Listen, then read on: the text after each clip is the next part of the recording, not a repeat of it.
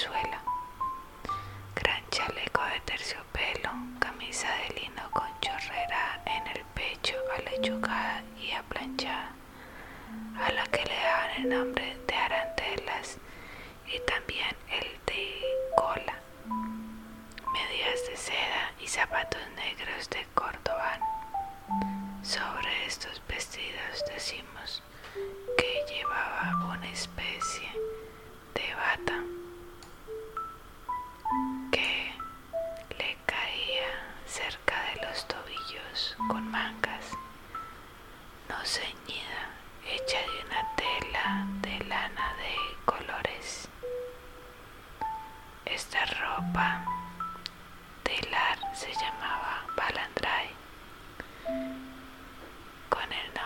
en castellano de palandram, y lo hacían también de zaraza para los días calurosos. Su esposa vestía camisa blanca de lienzo, de lino con tirillas bordadas, de mangas largas hasta el codo y anchas arandelas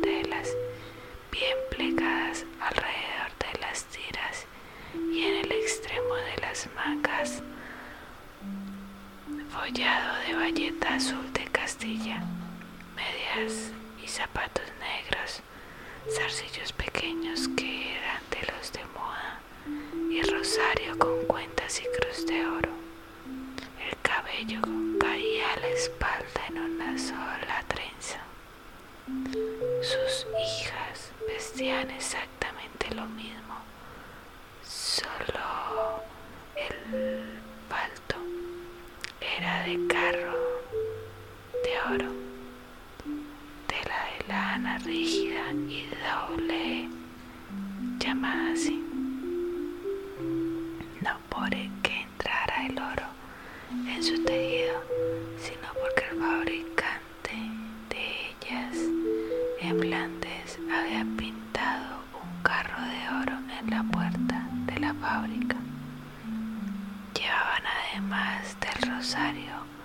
gargantillas de corales y oro.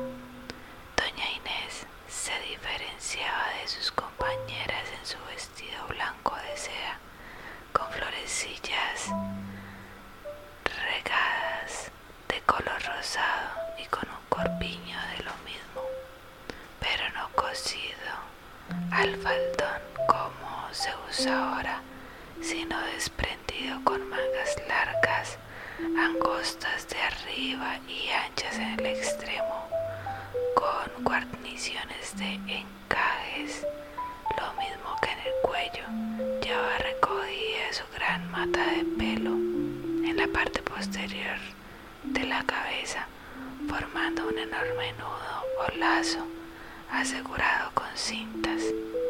Este peinado se llamaba el moño.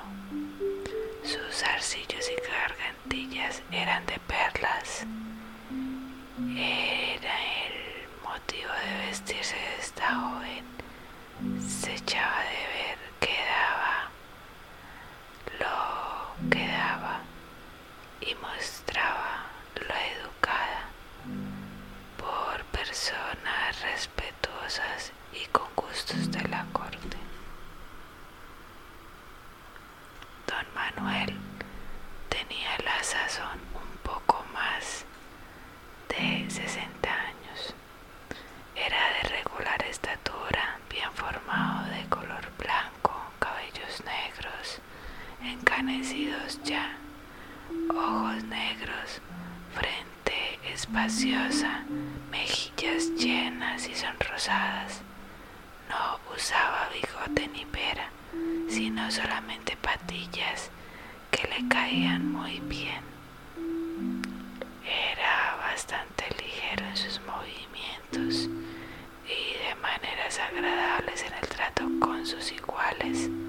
Su carácter de verdadero y algo castellano se prestaba a las acciones más generosas, aunque un tanto desigual, pues tan pronto se manifestaba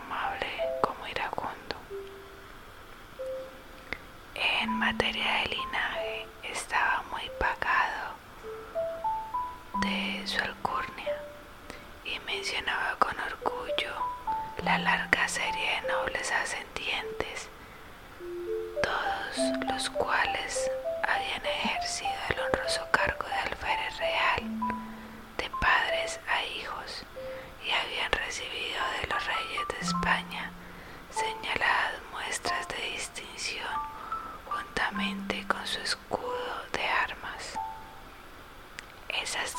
distinciones honoríficas que habían recibido el soberano, unidas al esplendor de su raza, a su regular ilustración y a sus riquezas, le daban la ciudad de Cali y su jurisdicción una autoridad casi ilimitada, al mismo tiempo que su carácter franco y generoso, su honradez proverbial y el interés con que propendía siempre a toda manera su autoridad con lo común.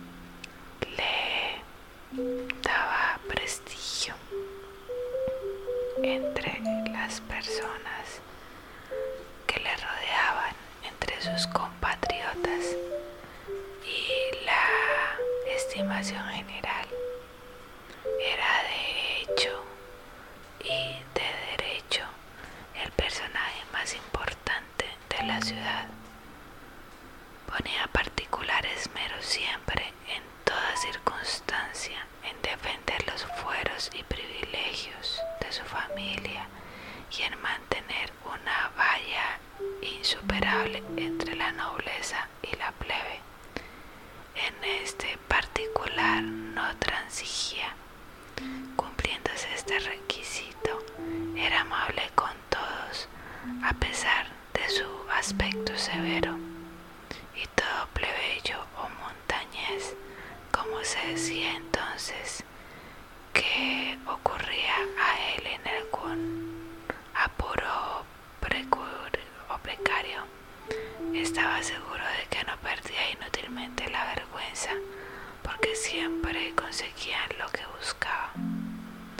Doña Francisca Otero y Caicedo era el tiempo en que la presentamos al lector, una señora de poco más de 40 años que conservaba todavía bastantes restos de su primitiva belleza.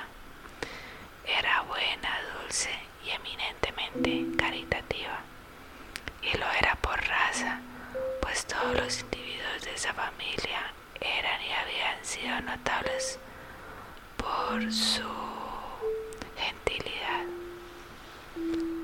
Hijas de este matrimonio no carecían de hermosura, todas ellas estaban dotadas de buen carácter y habían recibido la educación más esmerada que podía darse en aquel tiempo a una joven noble.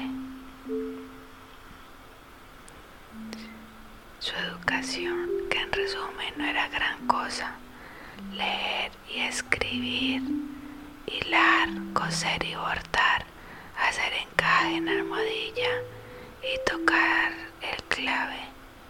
Era este el instrumento músico de unas cuerdas de alambre con teclas algo semejante al piano moderno. A estos conocimientos añadían los necesarios para administrar una y gobernar bien una familia. Pero la persona del bello sexo que más llamaba la atención entre todas las que hemos nombrado era sin disputa doña Inés de Lara. Esta joven, como de 17 años, presentaba el tipo griego en toda su pureza, rostro ovalado, de color blanco de perla, cabellos castaños abundantes y sedosos, frente espaciosa, nariz recta como la que los griegos daban a las ninfas en sus relieves, cejas negras, perfectamente pobladas, labios rubicundos ligeramente gruesos y boca bien proporcionada, barba redonda con un hoyuelo apenas perceptible en el medio, ojos grandes y rascados, con pupila de color de la ova y pestañas negras medianamente crespas. Era de estatura mediana y el cuello y las formas de su cuerpo que fácilmente se adivinaban bajo sus vestidos suavemente robustos y bien formadas, las mismas con que los escultores antiguos presentaban a Diana la cazadora.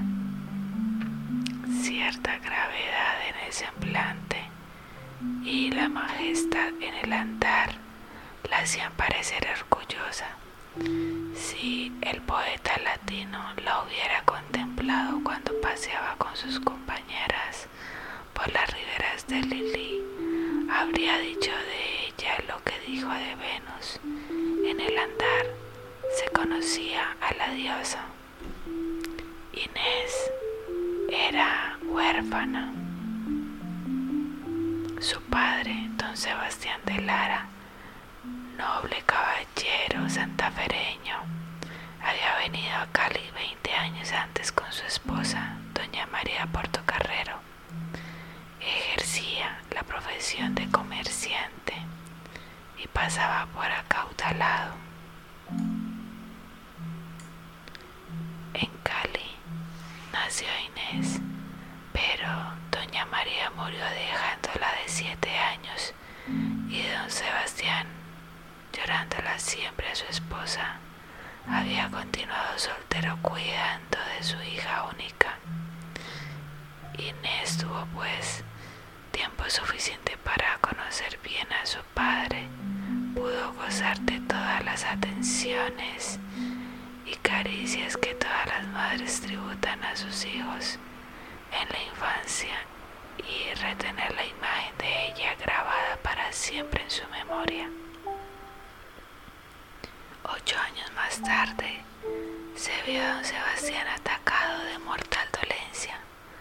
Conoció la gravedad de ella y se convenció de que pronto iba a morir. Don Manuel de Caicedo era un amigo íntimo y además era compadre porque era padrino de Inés. Ellos se habían conocido en Santa Fe, en donde don Manuel había estado de joven. Esa íntima amistad tenía por fundamento la semejanza de carácter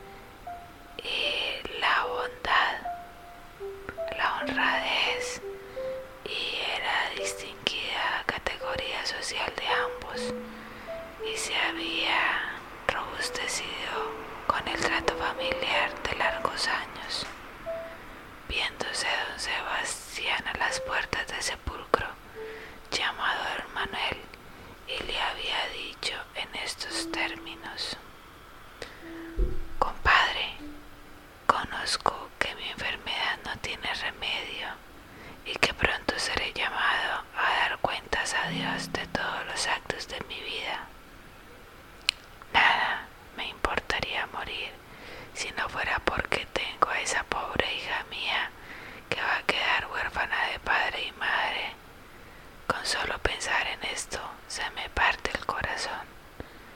El único consuelo que me queda en tan terrible angustia es la esperanza de que vuesa merced podrá hacerse cargo de ella y tratarla como si fuera su hija, porque su hija y porque es hija de este su infeliz amigo,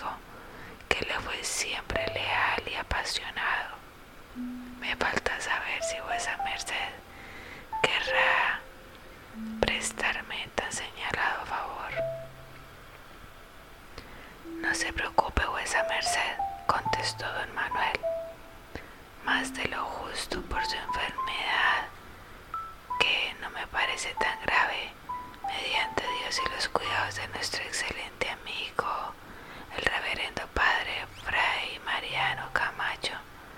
No tardará en cobrar la salud, pero si por desgracia encendiera o sucediera lo que teme, puede contar con que Inés contara con mí como su segundo padre, no tan bueno como el que pierde, pero sí muy amoroso y muy interesado en su suerte. Esa promesa me basta, dijo don Sebastián, pues a Merced ha sido siempre para mí un noble amigo que ahora me da tiene el valor de una escritura, de un juramento. Oiga pues mi última voluntad. Inés tiene parientes en Santa Fe, pero ella nació aquí. Aquí está sepultada su madre y aquí descansarán también mis huesos.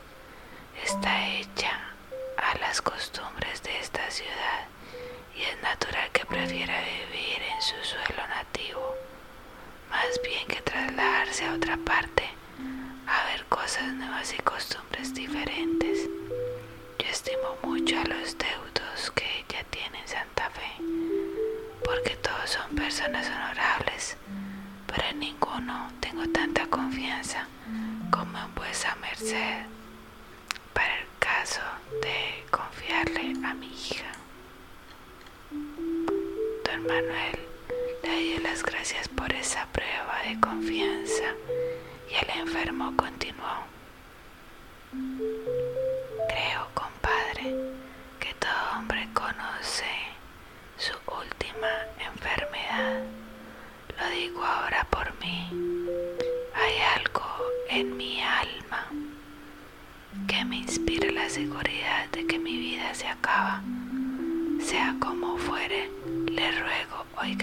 deseo y mi súplica postrera.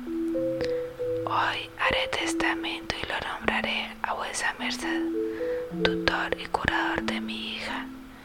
En mis baúles hallará quince mil patacones, además del valor de la mercancía existente, que no bajaría de otro tanto. Este es el caustal de Inés que vuesa merced manejará como a bien tenga, pero, le ruego la lleve a su casa y la coloque al lado de sus virtuosas hijas. No le hará que hacer porque es muy juiciosa y recatada. Si vuesa merced lo creyere conveniente, trate de casarla en tiempo oportuno con persona que sea digna de ella, pues no permito que manche su ilustre sangre con un enlace desigual. Esto se lo encargo encarecidamente y sé que vuesa merced lo cumplirá.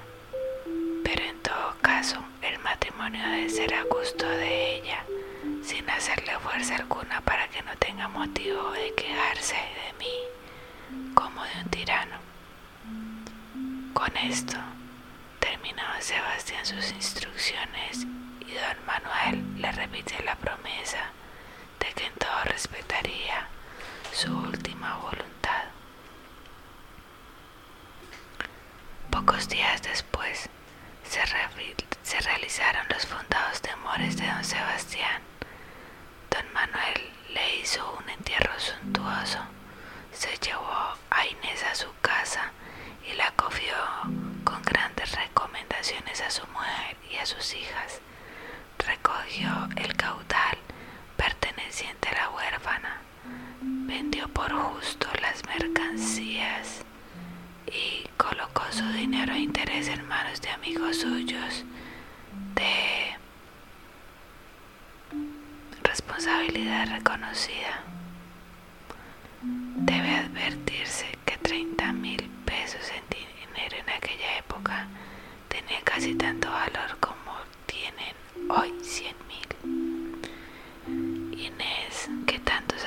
había llorado a su madre, siguió llorando también a su padre.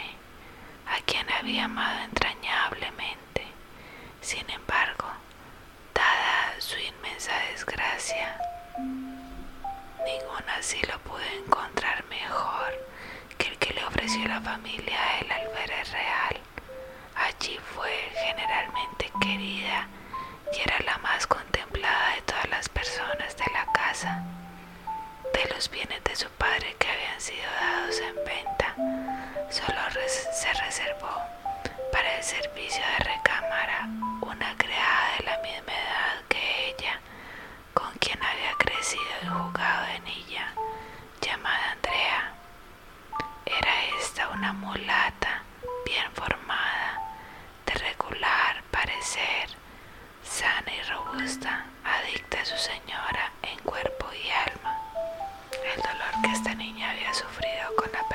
sus padres en tan temprana edad influyó de una manera decisiva en su carácter.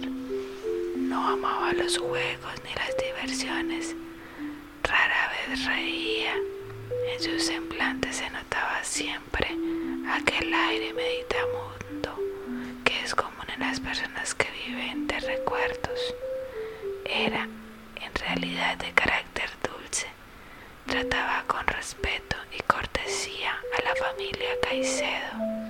Y en don Manuel tenía cierta especie de confianza debido a que él por su parte, a pesar de su gravedad genial, no perdía ocasión de manifestarle a su hijada la sinceridad de su afecto y el vivo interés que tomaba por su suerte.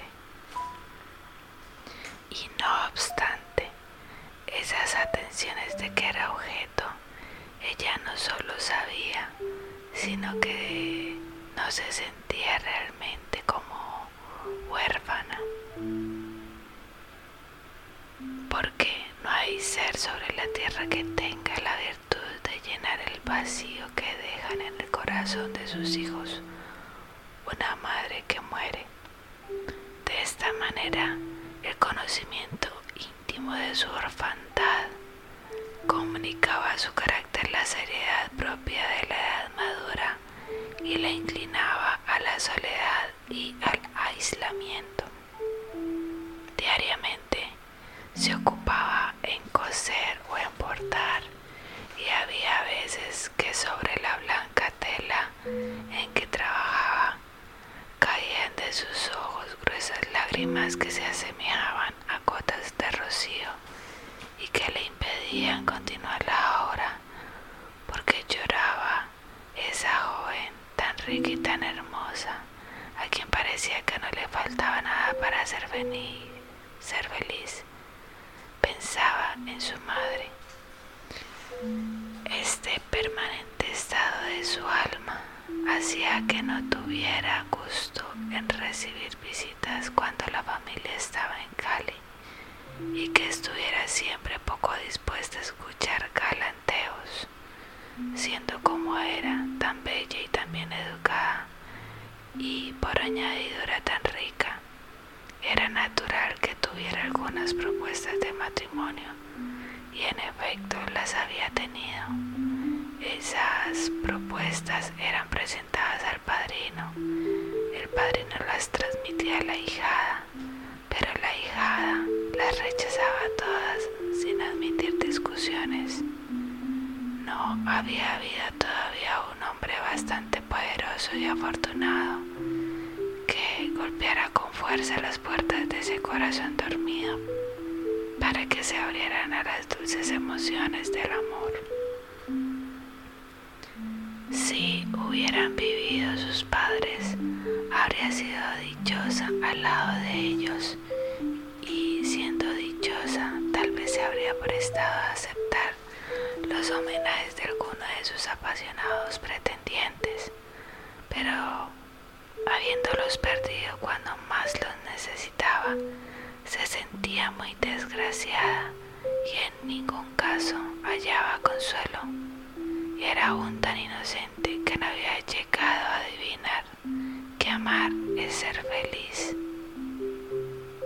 Tal era doña Inés de Lara y Portocarrero, al tiempo en que la presentamos en escena. Hacía ya dos años que había muerto su padre y que estaba con la familia de don Manuel de Caicedo.